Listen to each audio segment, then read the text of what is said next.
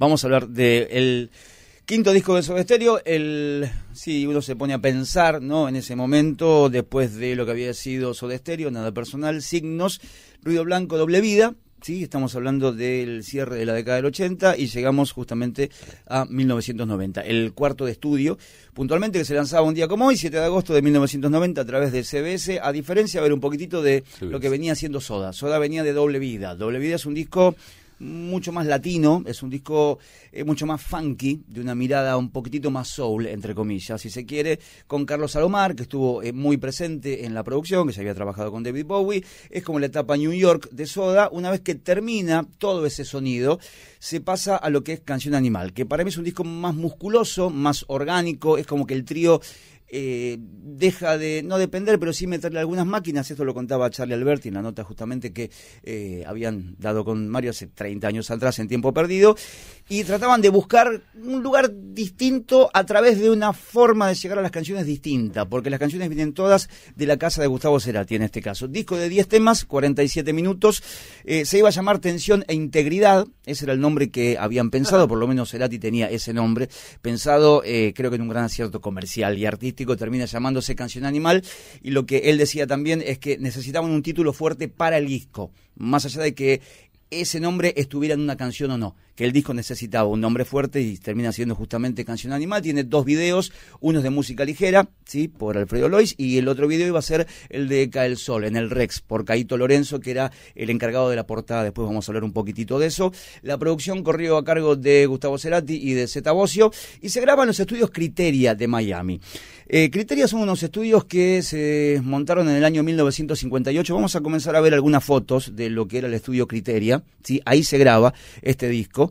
Y lo va a armar un músico llamado Mark Emeran, que falleció ya en el año 2013. A ver, cuento algunas de las bandas que grabaron ahí, mientras vemos imágenes de dentro del estudio. ACDC, Adele, Aerosmith, Allman Brothers, eh, Aretha Franklin, Black Sabbath, Bob Dylan, Bob Marley, David Bowie, Drake, Eric Clapton, Jaco Pastorius, James Brown, eh, A Feel Good, de hecho se graba en ese estudio, en los Criteria. Eh, Justin Bieber, Lenny Kravitz, eh, Michael Jackson, son algunos de los que pasaron por ahí. Ahí va Soda, justamente, allá por 1990 para registrar esta placa que tuvo cinco meses, de acuerdo a lo que contaba Celati, desde que él comienza a pergeñar la primera canción hasta lo que fue el último de los ensayos, previo a la grabación. Bueno, la cantidad de discos que estás viendo ahí, vamos a ver fotos no solamente de la parte interna. Eh, fíjense bien esta foto y la que va a venir. Esa es la parte de afuera. Ahora, si vamos hacia atrás, Eric Clapton graba este disco que es el 461 Ocean Boulevard en Criteria. ¿Sí? que es la misma palmera que estamos viendo. Clapton estaba parando en Miami en ese momento y termina justamente bautizando una portada para la eternidad, que es el mismo lugar a donde perteneció Soda Stereo. Eh, una de las representantes por fuera de la banda que iba a tener este disco es Andrea Álvarez. Andrea estuvo participando en tres canciones, justamente de Canción Animal, y nos contaba su experiencia como parte de Soda, en gira y dentro del estudio. Participé de Canción Animal hace 30 años ya, yo tenía 28 años Estoy orgullosa de haber eh, sido parte de semejante acontecimiento, un disco que atravesó las décadas y queda de manera intacta, mi disco preferido es Estéreo y aparte uno de mis discos preferidos de la historia del pop rock hispanoamericano. Recuerdo como si fuera hoy todos los momentos en el estudio Criteria, en los ensayos posteriores también. Eh, nos divertíamos mucho, todo se vivía con mucha pasión. El disco se origina eh, con un demo de Gustavo eh, que estaba 24 horas pensando en Canción Animal eh, y, creo que el origen real de ese disco y por, la razón por la cual es un disco tan sexy, tan orgánico, es que representa la relación amorosa de él con Paola Antonucci, que era su novia del momento, que duró también lo que duré yo en su estéreo. Y, este, y es, es es un disco maravilloso porque es un disco que después era, era hermoso tocarlo en vivo. Y empezábamos el show con el séptimo día y obvio se terminaba con la música ligera, eh, que es como quedó, eh, es un himno. Eh, y tuve la suerte de tocar los bongos que quedaron en la historia de música ligera, en el solo de guitarra y en el final. Y bueno, estoy re feliz de formar parte de ese acontecimiento y de haber quedado en la historia. Bueno, ahí charlábamos, eh, charlaba en realidad ella eh, con nosotros, Andrea Álvarez. Eh, y el perro, que aportó muy poco. Sí, pero equilibró. Equilibró, equilibró la verdad. Equilibra todo. Bueno, contaba su participación, eh, hasta ahí por lo menos había sido eh, muy importante Andrea en las giras y bueno, lo que mencionaba de, de, Paola en aquel momento, que es quien comienza a darle una visión estética también a Gustavo, que después se va a completar con otra chica que vamos a escuchar en un rato. Porque cada disco era una chica, ¿no? Muchas veces decían, cuando no, no sacaba tema y había que grabar un disco por compromiso que yo, decían que cambie de novia ya. Claro. depende. Si es rockabilly, claro. viene. Lo que sea, pero que venga. De este lugar. Y bueno, eh, uno de los dos videos que tuvo, lo decía recién Andrea, que eh, si quieren lo vemos un poquitito, si quieren no, eh, que estuvo dirigido por Alfredo Lois, que es de música ligera. En realidad es el único video estudio. Después hay otro video que vamos a ver un poquitito más adelante, que es el de Cae el Sol, que ahí ya está metido Caito Lorenzo, que tiene que ver con parte de los. Caito Lorenzo es, es, con el que armamos la TV Ataca toda la escenografía de la TV Ataca, todo eso es de Caito. ¿Es de Caito? Claro.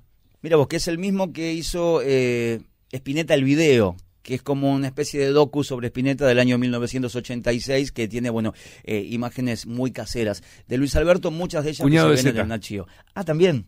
Mira cómo todo se va concatenando de alguna forma. Gustavo con el pelo eh, un poco más, eh, digamos, llovido, un look muy distinto sí, a lo que había sido Doble Vida, que todavía no estaban los batidos como en el 85, pero había un factor latino que acá comienza a dejarse de lado. Los tres por todo lo que se habían hecho en el pelo, porque se ponían, por ejemplo, una tintura para que no se vean los huecos, o sea, para cuando estaban tocando, eh, les trajo muchos problemas. Ellos empezaron a tener los tres problemas con el pelo por las barbaridades que se hicieron en, los 90. Por todos los químicos que claro, y acá es cuando, viste, ya empiezan a acomodarlo como, viste, cuando empezás a perder el pelo, ya te empezás a acomodar sí, otra Sí, sí, sí, ya, ya, llueve. Y acá ellos ya realmente empiezan a preocuparse por esto del pelo.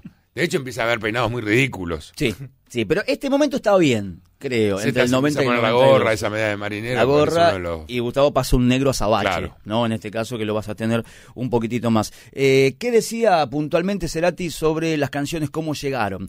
Canción Animal empieza a generarse en mi casa, con mi idea de hacer temas, pero no teníamos previsto nada. Yo contaba con un estudio de ocho canales y me puse a juguetear, aunque no sabía qué quería hacer con eso, solamente me puse a hacer temas. Y el concepto se fue cerrando de movida. Si el disco es diferente es porque fue encarado como un proyecto aparte. El proceso de gestación de este disco no debe tener más de cinco meses entre el primer tema y cuando dejamos de ensayar. Tiene una cosa integral que es englobar a las canciones en algo. Tienen un concepto que las une, aunque no hay nada conceptual en la idea. En ese sentido se parece mucho a Signos. En este caso fue todo de cero y cada canción fue tomando forma en la producción que hicimos Z y yo. Le dimos a cada tema la producción que se requería, por eso el disco es más primitivo que otros y no está tan adornado. Eso decía Gustavo en la nota justamente con, con, Mario en tiempo perdido de cómo había llegado a Canción Animal. Y después respondía cómo fue la grabación de Canción Animal. Decía, esta grabación fue muy divertida. En doble vida tuvimos a Carlos Salomar, que era un gran maestro de ceremonias, que de por sí era un tipo muy divertido, pero en esta nos divertimos nosotros. Sobre todo la historia de ir a grabar, porque nos ha pasado en discos donde terminábamos sufriendo. Había momentos que sufríamos, sea por la cuestión técnica o por el tiempo. Signos fue un disco sufrido. Se pudrió todo, dormíamos en el piso, se rompían todas las máquinas y esas cosas. Por eso elegimos Miami, porque era un lugar más tranquilo y tenía menos tentaciones que Nueva York, que si bien te carga, ya lo habíamos hecho. Íbamos a ir a Barbados, a un estudio fantástico, porque cuando mezclamos ruido blanco no lo disfrutamos. Eso decía Gustavo Cerati en 1990 en la presentación de Canción Animal. Adrián Taberna, charlando con nosotros sobre este gran disco que hoy cumple 30 años. Para mí, Canción Animal es un momento maravilloso, mágico, eh, fue una grabación muy divertida, con mucho laburo, laburamos muchas horas y con un resultado excelente. Eh, la verdad que es un disco reconocido por todo Latinoamérica. Este, ahí plasmamos sonido, es el disco rockero de Soda y es el disco que inspiró a muchos artistas a, a lanzarse a, la música, ¿no? Eh, tanto en México, en Colombia, siempre nos dicen, escuché ese disco y, bandas conocidas. Así que bueno, tengo el mejor de los recuerdos. Y es un discazo, un clásico para el rock en español eterno. Y recuerdos que tengo, la pasamos muy bien, vivíamos en un departamento todos juntos, así que del estudio a la casa y de la casa al estudio. La pasamos muy bien, en un clima este, siempre de mucha responsabilidad, mucho trabajo, pero muy, muy este, distendido. Le mandamos saludo a Taberna, ¿no? Sí, un saludo grande, Adrián, que fue bueno, una parte muy, muy importante de la historia de Soda y también de la historia de Gustavo. Eh, las portadas, vamos a ver las dos portadas. Vamos a ir a la primera, ¿sí? La hizo Caito Lorenzo. Eh, Gustavo también decía en la entrevista, nada, son dos leones copulando. No le dio muchísima importancia. Eh, obviamente esta portada fue censurada en algunos países de Latinoamérica, por eso... Claro, animales. Los animales teniendo sexo. Sí, lo más, a ver... Carnal posible, pero digo, es una representación ¿Sabes cuántas veces le pone el león por día? Cuando está, se lo pone entre 40 y 45 veces. ¿Lo sabías? Creo que está una de esas. Por eso no es koala, es león, ¿no? sería, otra, sería un Bambi. Eh, Caito Lorenzo, es fotógrafo, diseñador, realizador, productor de contenidos, además, que había dirigido eh, algunos clips y es el que se encarga de esto, algo que en Nachio puedes ver todo el tiempo, pero en la tapa de un disco parece que eh, podía herir la sensibilidad de alguien. Entonces, en algunos otros países de Latinoamérica, ¿qué se hizo? La portada 2, que es la que vamos a ver ahora, que fue la alternativa, que tenía la foto de la banda, que parece una de esas portadas hechas en Villa dominico para, ¿no? Digo, con mucho respeto a los diseñadores, pero digo, en comparación al otro, debe haber salido muy rápido. Sí, no parece pensada. No, creo que dijeron, che, necesitamos algo ya, mandaron la foto. Eh, y tiene ese naranja, tiene el azul, bueno, esto lo explicaba también un poquito Gustavo. Caito hizo también la portada de signos, la de ruido blanco y obviamente la de canción animal. Y vamos a ir ahora a un video bastante especial, que recién vimos alguna imagen, pero préstenle mucha atención. Está obviamente en YouTube, no estoy sacando nada de una galera, pero no está tan visto, tiene arriba de 2.000 reproducciones. En 1990 se hace un piloto para un programa de televisión. El programa se iba a llamar Móvil 8. Iba a tener a Lalomir, ¿sí? como protagonista, a Coco Silly, el guion era de Pedro Saborido, e iba a estar dirigido por Ralph Rothschild, que es justamente quien bueno, se metió con algunas cosas previas de Spinetta. Soda Stereo participa en el piloto, el programa no salió jamás, nunca salió al aire. Pero es llamativo verlo a Lalo y van a ver a los Soda que no solamente participan del video, actúan entre comillas, sino que están dando una versión de video de T para 3 que no existía. Eh, esto era Móvil 8, año 1990, con un símil video, con un Lalo muy joven de T para 3.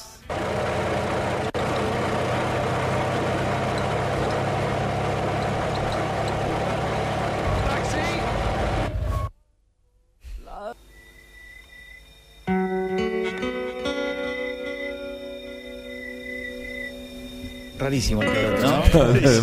sí, y Con razón nunca salió también. claro, estaba Ana María Yunta ahí también, lo que podían ver. Y bueno, los Soda, por eso decía actuando entre comillas, ¿no? Prestándose a esto y al juego del T para tres con un Lalo que, nada, con esa barba casi pintada con corcho, parecía. Y esto es del año 1990, tenía guion de Saborido, Cocosili, Ana María. Eh, en este caso, eh, Lalo Mir y no funcionó. Se ve que no pasó el piloto, ni siquiera llegó a un punto de programa 1. Eh, vamos a escuchar a otra de las protagonistas, por lo menos para mí, del rock argentino de los últimos años, que también le queríamos consultar su visión sobre Canción Animal y cómo había llegado a ese disco y qué sensaciones tenía. Me refiero a Lula Bertoldi de Eruca Sativa, que nos contaba esto. Creo que es un disco que nos marca profundamente, ¿no? Y marca como una, un corte, un quiebre. Eh, a mí es un disco que me gusta mucho de Soda no podría decir que es mi favorito de Soda porque Dynamo también es un disco que, que me rompió la cabeza, eh, pero creo que Canción Animal tiene esa mezcla, ese combo de explosivo de, de rock y pop y, grandes canciones que van a quedar para siempre en la historia de, de la música latinoamericana o del rock latino. Eh, porque bueno, eh, nos marca a todos los que hacemos música y los que escuchamos música de una forma muy particular por esta bisagra, ¿no? Este, es como, como una mezcla perfecta entre rock y pop para mí, eh, por lo menos el rock y pop que se escuchaba en esa época, ¿no? Sin embargo, 30 años después nos sigue marcando este disco.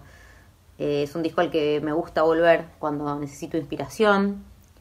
Me gusta escuchar eh, la discografía de Soda en general, me gusta escucharla mucho, o la discografía de Gustavo también pero este disco en particular es eh, motivador. Me parece un disco lindo para escuchar, para motivarse a la hora de escribir, a la hora de, de generar ideas nuevas. No sé, tiene algo muy mágico. eh, y muy, muy especial.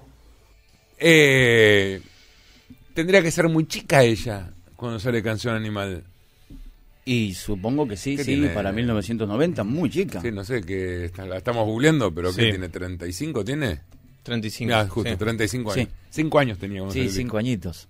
Es verdad. Yo me siento haberlo escuchado con 19, casi un dinosaurio, un fósil. A mí Pero- me hacían contribución a la jubilación en esa época. claro, parte de mi sueldo iba a veres. Pero bueno, qué, qué vivencia también haberlo sentido en el momento, ¿no? Y más si eras fan de Soda, porque era imposible no ser fan de Soda, la verdad. Eh, te podían gustar los redondos, pero de costado ver a Soda era, la verdad, que un, un placer tener una banda argentina así y esperabas el disco siguiente.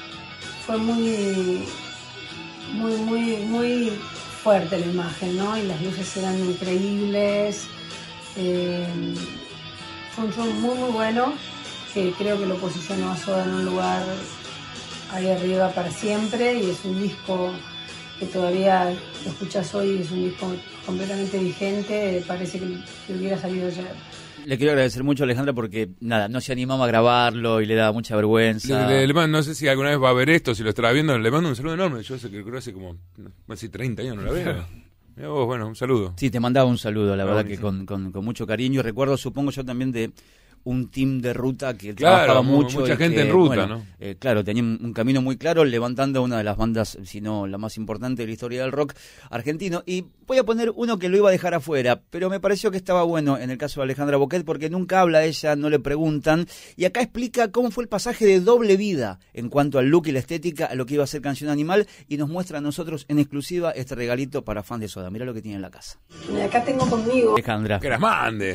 Que las mande para el Museo Soda.